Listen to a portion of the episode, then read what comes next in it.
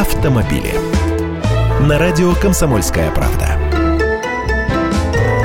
Здравствуйте, вот тут я слегка обалдел. Директор калужского завода Volkswagen на недавней конференции «Автоэволюция» рассказал, что немцы в течение нескольких лет завозили к нам нормальный бензин, чтобы заливать его в баки новых машин. Нашим отечественным боялись убить новые моторы в младенчестве. Понимаете, да, что было с машинами дальше?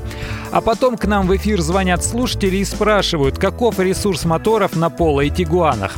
Даже не смешно. Радует лишь то, что рассказал он об этом сейчас, когда они нашли таки топливо удовлетворительного качества в России. Какой марки не сказал, правда. Надо посмотреть, кто из нефтяников является партнером рекордсмена Райнера Цитлоу, который гоняет на машинах этой немецкой марки по нашей стране туда-сюда и рекорды ставит. Может, тут будут совпадения.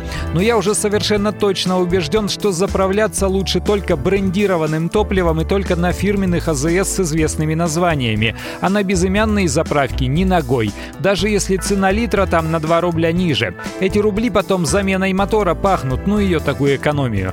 Кстати, недавно эксперты-нефтяники мне рассказывали, что топливо все еще, помимо всего прочего, разбавляют водой.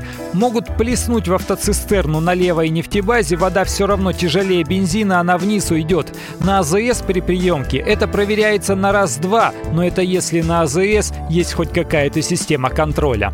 Я Андрей Гречанников, ты эксперт «Комсомольской правды». С удовольствием общаюсь с вами в программе «Дави на газ» по будням в 8 утра по московскому времени. Автомобили.